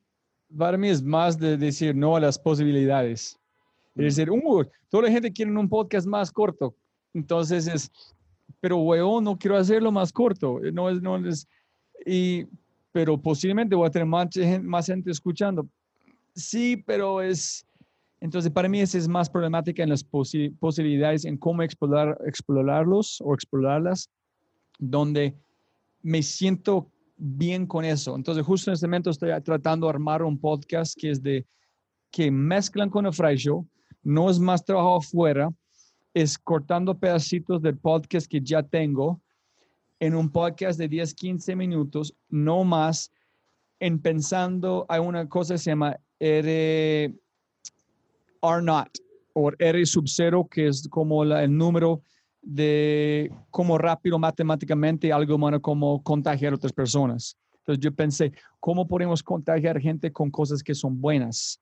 ¿Cómo puedes sembrar una cosa filosóficamente dentro de una cabeza donde ellos piensan y empiezan como contagiar sus otras neuronas, como pensando todo el día en esta cosa, antes de hablar con alguien más. Entonces, en este sentido, para conectar puntos, es hacer un podcast corto con mis invitados, practicar escribir, porque quiero escribir todo este, que es escribiendo para armar un libro en el futuro, que yo necesito hacer, dándome la, razón de disciplina de escribir, no puedo perder, yo quiero hacerlo, en es conectar muchos puntos. Entonces, fin en la mente, tengo una forma de hacerlo que había pensando casi dos años, y yo encontré la forma que me siento correcto con mí mismo de hacerlo. Pero todo este tiempo antes fue sufriendo todo el tiempo de qué pasaría si, qué pasaría si, intentar algo, yo sabía que no funciona porque yo lo hice, intentaría otra vez. Entonces yo creo que esa es la forma de hacerlo. En sí voy a equivocarme, voy a ser feliz. No me importa porque no está haciendo por alguien más. Estoy haciendo para alguien más, pero en mi forma. Entonces yo creo que ese es, es, qué pena para la gente escuchando, dijo, pucha, fue no, no, no, no. Yo pienso que es, tienen que además escuchar con mucha atención porque yo pienso que eso es muy, muy, muy importante, no solamente para emprender o, hacer negocios, sino también para decidir cómo crea uno la vida, porque lo que tú me estás, por ejemplo, resaltando en este momento es un criterio que tú tienes para decidir cómo o qué vas a hacer. Por ejemplo, un criterio es, tiene que ser válido para mí, o sea, una autenticidad contigo contigo mismo. Eso es mucho más importante que decir eh, le, gusta, le, le, gusta a todo el mundo y voy a tener eh, un millón de, de, likes. ¿Qué más criterios tienes tú que, que, son importantes y que cada vez que tienes que tomar una decisión de negocio o de vida son importantes para ti? Yo creo que es usando reglas de otras personas que unos de Derek Sivers que Tim Ferriss mencionó, que es mencionado muchas veces, es un es un hell yes o un fuck no.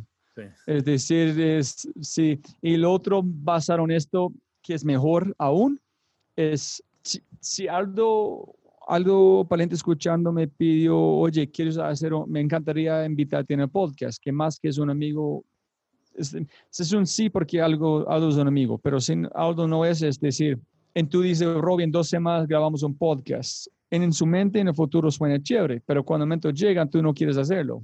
Entonces yo tengo que pensar, si algo van a preguntarme hacerlo mañana o hoy en la tarde, yo quiero hacerlo, en si eso es un sí, es un sí en el futuro. Entonces ese es otro, que no de Robbie, viene de algo que yo leí que, que dicen eso. Entonces, esa es otra forma de hacerlo. Y más y más algo estoy pensando en, si quieres la gente escuchando, escuchar los mejores podcasts que hay, para mí, no sé si has escuchado algo del podcast que Tim Ferriss hizo con Jane McGonigal. No, no escuché esta. De Eat, Pray, Love. Ella para mí es la... No hay otra persona en el mundo que es mejor de articular en comunicar sobre la creatividad de ella. Hmm. Ella tiene una forma con palabras que es, es, es como escuchar música, es como escuchar un Beethoven hablando de la creatividad y ella hizo una, explicó algo en, el- en, el- en este podcast, que ella odia cepillar sus dientes. Pero ella cuando cepilla sus dientes no está haciendo por ella, está haciendo para ella en el futuro. Ah, Entonces, para mí fue, ah, entonces, cuando yo voy a arrancar a escribir este libro, voy a sufrir, cuando, pero no, no, en tal cual no es escribir el libro, es escribir los pedacitos que posi- posiblemente puede ser un libro. Estoy escribiendo para Robbie del futuro, no para Robbie del momento. Entonces, en yo creo que ese es el problema que muchos tenemos, que no somos capaces de pensar a largo plazo, en menos en este momento con todo lo que está pasando. Entonces, con este fracaso de ir toda la gente comprando con IVA, la gente está tomando decisiones para la persona del momento, no la persona que ellos quieren ser en el futuro. Entonces, yo tengo un tweet como arriba que es nosotros tomamos las acciones para la gente, la persona que queremos ser en este momento, no para la persona que queremos ser en el futuro. Esta es mi, una de mis decisiones en este momento. Es quién es el Robbie del futuro que estoy imaginando que es el mejor padre, el mejor esposo, en cómo poder tomar el decisión en este momento que yo estoy tomando. Van a ayudarme a ser la persona que yo quiero ser. Eso es un sí. Entonces, ¿qué hablamos? Dedicar más al podcast, hablar con más gente como vos, escribir, hacer más cosas. Ese es el Robbie que quiero ser en el futuro. Entonces, esa es una decisión. Eso, eso me parece muy interesante, Robbie, porque además vivimos en un mundo con la tecnología donde la satisfacción inmediata es una ilusión que tenemos, o sea, tener todo ya, poder experimentar algo ya, eh, eh, y, vivimos como por las la emociones del, de- del presente. Me parece que se está volviendo siempre más difícil eh, tener esta capacidad de una gratificación para el futuro. Eh, y, y la verdad, si uno mira a los modelos de éxito de, la- de las personas, es porque han sabido procrastinar o, o esperar una gratificación mayor y más allá que no la gratificación inmediata. ¿Cómo, cómo, cómo desarrollas tú esta capacidad? ¿Tienes algo que, que eh, eh, agregarle a lo que estabas diciendo con respecto a, ah, estoy pensando a Robin del, del, del futuro? No, Adon, esa es una buena pregunta. Es decir, es, eh, uno es que con la ayuda de mi esposita, que están aquí al lado, que ellas siempre están allá como ayudarme con, "Hey, no olvides de hacer esta cosa, también tienes que hacer esto, en no una forma de mandar más sentidos, de más es que es, es como un, un balance, es el balance emocional, que yo siempre digo que no hay un balance por un ser humano, es imposible. Somos tan sociales que necesito a alguien más balancearte. Sí. Uno mismo, específicamente un creativo, no es posible tener un balance a- solo. No, es una ilusión de la vida como la, la certidumbre, igual. Sí, en si tú piensas de la gente que viven lejos de la naturaleza, solo balance para ellos es la naturaleza. Ellos ven cosas muriendo, etcétera, entonces ellos aprenden en ese su balance. Entonces, un ser humano solo, imposible. Y en reconectar con Stephen Pressfield, que hablando de resistencia, que es un batalla constantemente. Nado, cada día cuando veo cifras con el podcast, yo quiero renunciar. Y después alguien escribe un mensaje lindo y dice, ay, aquí es la métrica. O justo con esta empresa aquí es- como una, es una empresa unicornio en Argentina. En él me escribe un mensaje por WhatsApp, dice, oye, escuché este podcast con esta persona, genial. Es decir, ok, ¿qué es más importante? ¿Miles de personas escuchando mi podcast o alguien que tiene una empresa que va a la oración de billones de dólares diciéndome que disfrut, como disfrutó mi podcast?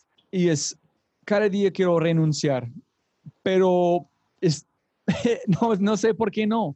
Es decir, de verdad no, es, en ese es porque yo decidí double down. Es si yo dedic, para dedicar doble al trabajo que han hecho antes para producir y ser más creativo, a ver qué pasan, allá voy a tener más información para saber si yo cuando yo estoy imaginando mi podcast sin conversaciones contigo, no puedo imaginar mi vida sin eso. Es decir, ya es parte de mi vida. Entonces, la, la razón de hacerlo es más grande de la razón de no hacerlo.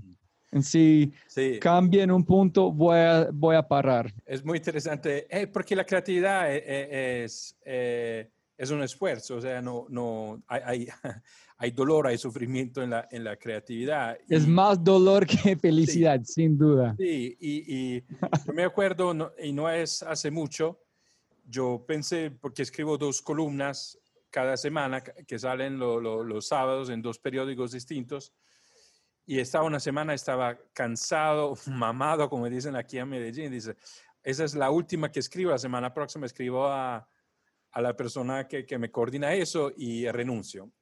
Y después me llegó un correo hermosísimo de una, de, de una mujer que le, leí la columna y dije, no puedo. O sea, no, no, solamente esta, esta, esta expresión, el, hecho que esta, la palabra que dije, una frase que ayudó a la persona en esta situación, eh, tengo que seguir hacer este esfuerzo. Y, y es cada semana es un esfuerzo, o sea, no, no, no, no. Eh, sí. Y, y, y, también una alegría, porque tampoco uno vive de sacrificios, ¿no? Pero, Yo- pero para, para decir que, y, y- y para decir que, y es parte de mi felicidad y plenitud, pero, pero para decir que no es gratis, eso, hay, hay, un, hay un costo. Mira, y hay otro, ese es otro tema, Aldo, hablando de eso, que hay, hay um, en el The Artist Way o The Artist Journey de Ju- como Cameron, ¿cómo se llama? ¿Cómo se llama, amor? Julia Cameron, The Artist Way. Eh, Julia Cameron, sí, la, Sí. la de, los, de los 30 minutos de las tres páginas. Sí, ella dice en la- aquí en el libro escribir sus, sus monstruos o sus, no, monstruos es otra parte, pero dicen como sus pensamientos negativos, no me- negativos, no, no recuerdo como cuál es exactamente la palabra, pero tú armas una lista que tú tienes internamente que dicen por qué no puedo hacer cosas. Y uno que yo puse allá es, ¿por qué pongo tanto valor en la, la recepción de los demás de mi podcast y mis cosas? ¿Por qué yo pongo tanto valor en cómo ellos reciben? Mm. En este escribiendo sobre eso, en es- yo no sé, pero un mensaje de alguien diciendo gracias por tu podcast es tanto valor para una persona en la posición que nosotros estamos. Yo siempre trato de decirle a la gente, por favor, si tú le gustan que hacen a alguien más, escribe un mensaje a ellos diciendo gracias Sí. porque ese es el combustible que mueve en todo. Pero no sé, de verdad, si yo no recibo mensajes, yo no sé si soy capaz de seguir con el podcast. No sé si yo soy suficientemente fuerte para seguir avanzando si no estoy, la gente no está gozando. Pero quizás porque si, si no hay esta reciprocidad, eh, fal- fal- falta la relación, o sea, sería un hablar a los vientos y, estaría una, un soliloquio. Eso sí sería un poco loco, ¿no? o sea, si, si la creación de Un contenido... monólogo a, la- a una audiencia de cero, ¿Cómo, cómo? Como, ¿cómo se llama monólogo? Monólogo. Un soliloquio. Puede ser No, que pero el otro sí está hablando pensando que es alguien más, pero una, como un teatro de, de cero personas, solamente las sillas, con la luz a Ah. uno mismo, de, Sí. dictando. Es- eso es loco, ¿no? Eso es de, de psiquiatría. Eso, esos, esos casos lo hay en los departamentos de psiquiatría. Eh, quiero, decir, quiero decir que eh, esa es la persona que tiene que cuestionar de verdad. Es, ¿Cómo eres capaz de seguir publicando un podcast sin una audiencia de cero y nadie está escuchando? No, porque es tan importante, porque le- uno, uno se pone un espejo en frente para mirarse a sí mismo. Pero, dice que no, pero así es. Y así es, porque yo pienso que al final, y no pienso que es una cuestión solo de, de ego, seguramente no de ego en sentido negativo, a que no sea que sea lo, lo- lo- el único como el éxito sea como tu, tu, tu valor, pero yo pienso que un contenido tiene que crear una comunidad. Un contenido tiene que, que generar una tribu en el sentido que hay una vibración con personas que se reconocen y que se sienten conectados con lo que tú comunicas, con la conversación que tienes. ¿E- ¿Es así para ti? Eso, eso Sí, sin duda. Yo, yo creo que como arranqué con el podcast fue, nadie está celebrando los, la- las historias de la gente que están cambiando el mundo en, en América Latina, ni en su propio en su propia ciudad. voz. En, hay, en- hay uno, estaba hablando con un- alguien de MIT el otro día, no quiero mencionar su nombre porque voy a armar una secuencia de serie de podcast con él, entonces antes de pasar a la realidad voy a- dejarlo. Abrimos Pero el él- loop, así nos... En él dijo cuando cambian su, en esa es otra cosa interesante posiblemente para vos, Aldo, pensando o para la gente escuchando, dijo, él escribió su libro en, um, en inglés, pero cuando están traduciéndolo a castellano, como fue mucho más complicado que ya está imaginando. Estamos platicando que los gringos se ponen tanto valor en los verbos, en los verbos no tienen tanto valor por los como en, en castellano. Y es, hijo de pucha, para no perder mi, mi este, línea de pensamiento. Pues como la, estábamos hablando de la, de la importancia de, de crear comunidad. como- sí, sí, sí. Cuando yo arranqué el podcast, ah, sí, para esta conexión es de decir como tanto poder en la forma que la gente habla en su propio idioma, en cómo están construyendo internamente en su mente las historias, salen de su naturaleza, de la forma de, la- de su idioma. Entonces, tienen que dar permiso a ellos explicar sus historias en su propio idioma. Entonces, para mí fue ser un radio o una emisora de estas historias en su idioma natural, para la gente escuchar, en sentirlo en su propio idioma, no como tratando de hacer algo escondido traducido. Entonces, esta fue mi intención, ser una emisora de los mensajes de los demás en este país para otros pueden inspirarte en gente real en hacer una conexión más profunda. Entonces, siempre para mí fue servir en una forma u otra. Servir a mí mismo de mi, de mi conocimiento, mi ignorancia, profundizar en que no, no conozco o no sé y compartir las historias de ellos. Entonces, siempre fue armar contenido por alguien más. ¿no? Y porque, dado que estamos hablando del podcast, ¿cómo identificas las historias? ¿Cómo, cómo logras a tener invitados en tu podcast? ¿Cómo, cuál, es, ¿Cuál es tu receta? ¿Cuál es tu salsa para, para lograr eso? auténtica, auténtico. Es es tratar cada persona como ellos son especiales. Es- si tú tratas a alguien especial es sencillo hacer muchas cosas. La cosa que es más sencillo es, es preguntar, como tú dijiste, pedir el, el universo. Ujú. Es pedir. ¿Qué tienes que, no vas a fallar de enviar un correo?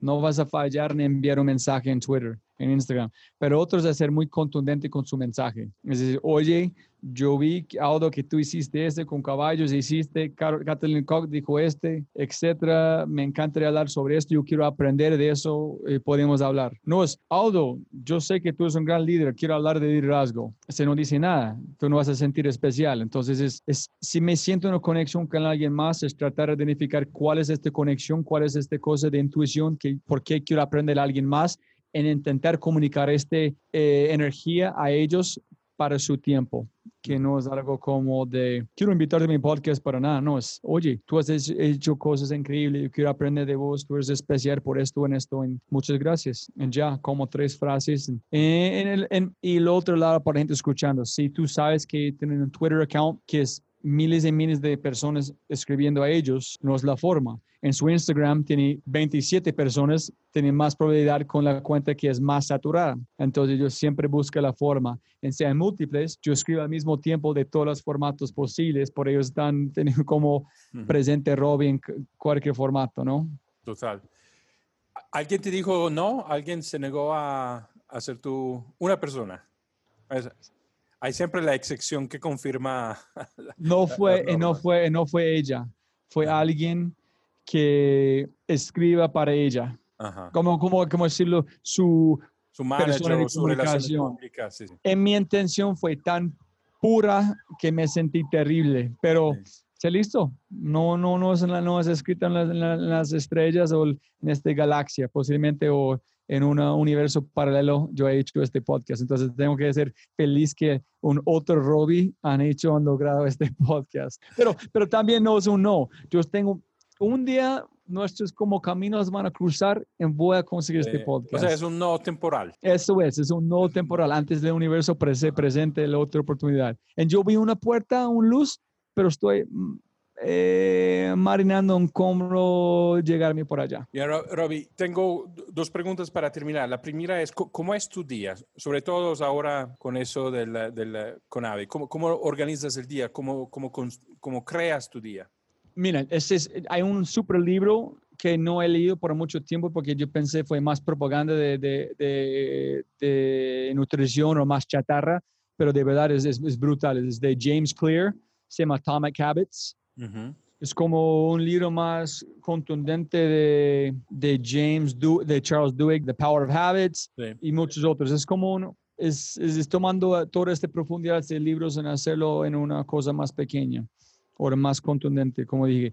Y es buscando las chispas o las catalizadores que me mueven tomar acciones. Entonces estoy cazando eso. Es decir, cuando yo estoy montando bici todo el tiempo, el momento que yo puse mi bici en el carro para irme al circuito en la noche antes y poner mi ropa, colgar listo, cada día me fui. Si un día no hice esta acción en la noche anterior, no me fui. So, es tratando de identificar qué me mueve tomar acciones buenas o malas. Entonces, en ese sentido, cada mañana yo estoy madrugando como entre 4 y 4 y 30. Es porque yo no soy capaz de trabajar en la noche. Yo intenté porque tengo dos hijas, y ellos se despiertan como a las 7, entonces no, es mejor trabajar cuatro horas de 9 en la noche cuando duermen hasta las 2, pero no soy capaz. Entonces, primero es mirar el rango de tiempo en cómo aprovecharlo. So, primero es despertarme, ir a la cocina, tengo mi portátil ya listo, calentar el agua para el café, voy a duplicar la página de Morning Pages de, de esto, prender luz del jardín por este luz, tratando cazar este detallitos que cambie mi mente que es tiempo para hacer algo. Después intenté leer, después de hacer esto, etcétera, etcétera, en que yo he encontrado en ese momento, tengo que trabajar en el podcast de una, porque yo no puedo hacerlo más tarde en dedicarme. Eso es Morning Pages 30 minutos, mirar una aplicación que tengo se llama Readwise, que es 15 cosas, resultados de libros que tengo para pensar. Después de eso es eh, usar el baño, tomar una cosa grande de agua y sentarme en hacer podcast.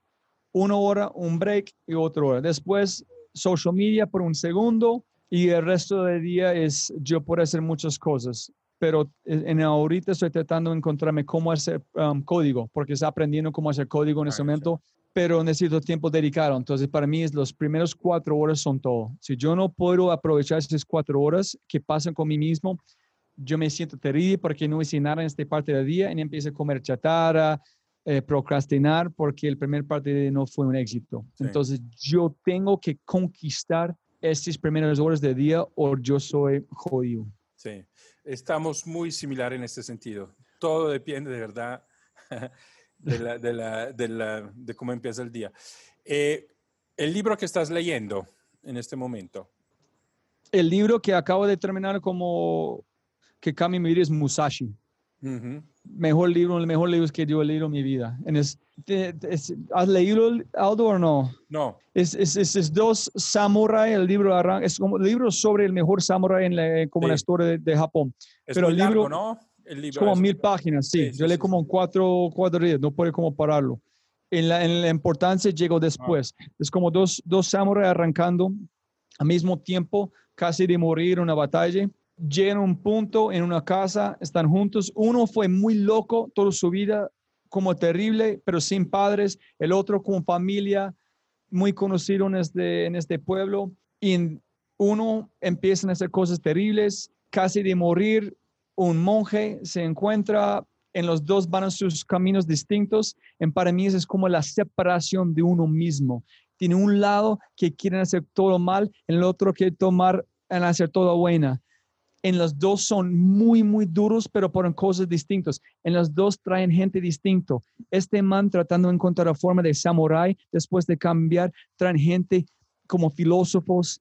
Todo el mundo del otro traen gente terrible, haciendo cosas, pero todos se fusionan, no sé, es, es genial, sí, sí. pena para escuchar, es, pero es, es, un libro que tengo en mi listado eh, cuando me, necesito un poco de coraje en iniciar libros muy, muy voluminosos, pero me da miedo de poder empezarlo y no, y no terminarlos, pero... pero Ok, los libros que estoy leyendo en este momento como es Love Yourself Like Your Life Depends on It, from oh, Kamal Ravikant. ¿Sabes que Él como alguien, un muchacho de él, me escribió y dijo, Kamal está interesado en hacer en tu podcast.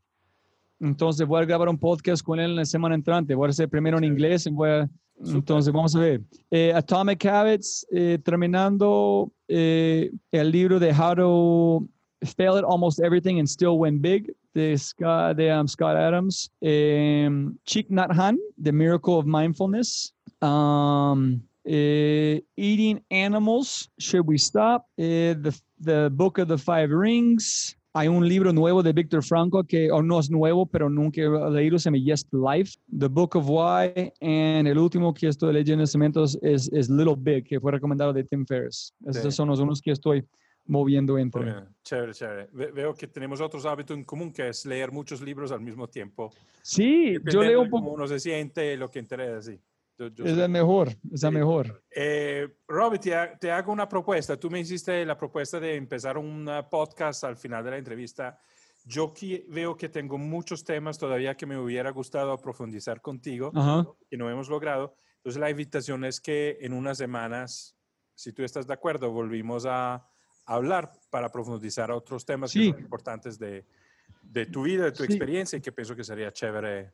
Me encantaría que, como yo estoy muy curioso, porque para nosotros eso es muy normal, muy enriquecedor, ese- pero yo quiero saber qué van a decir la gente que escucha en su podcast, que si fue un poquito fuera de pegar cosas más contundentes, muy efímero, o fue este, fue este, eh, van a gozar ese tipo de, no sé, no sé cómo. Improvisación, ca- casi, Sí. que, casi que como una sesión de jazz. sí, sí, pero no sé si somos los mejores artistas. No, no, no, no, pero por lo menos- no, eso no. no, no implica lo mismo. Sí, sí, fue como jazz con dos personas improvisando ser artistas de jazz. Toda- toda esa- No, hagamos y, y invitamos a quienes nos escuchas de, de- de compartir la opinión muy sinceramente en tus redes o en mis redes, por Instagram o, o- o- o Twitter o donde sea. Y, y si y vemos que a la gente le gusta esta forma de jazz, podemos volver a hacer una sesión. Sí, sí, sin duda, de- sin duda lo hacemos, pero para nosotros mismos, pero si la gente le gustan, grabamos otra grabamos. vez. Pero confirmar la conversación sin duda. Me encanta, me encanta la idea. Para ver si estamos hablando los dos o si hay alguien más que Somos dos locos en un monólogo, diálogo, o si, si hay otras personas que están interactuando con, con las ideas. Sería, Sí, sí, pensamos que somos dos actores pensando que alguien está grabando, pero nadie está Eh, Estamos grabando. solitos acá desde hace rato. bueno, Robbie, muchísimas gracias. Ha sido muy No. estimulante, me has dado mucho material eh, y también mucha inspiración. Eh, eh, eh, sé que estamos grabando un sábado, entonces lo que me has comunicado me va a acompañar bien durante el fin de semana.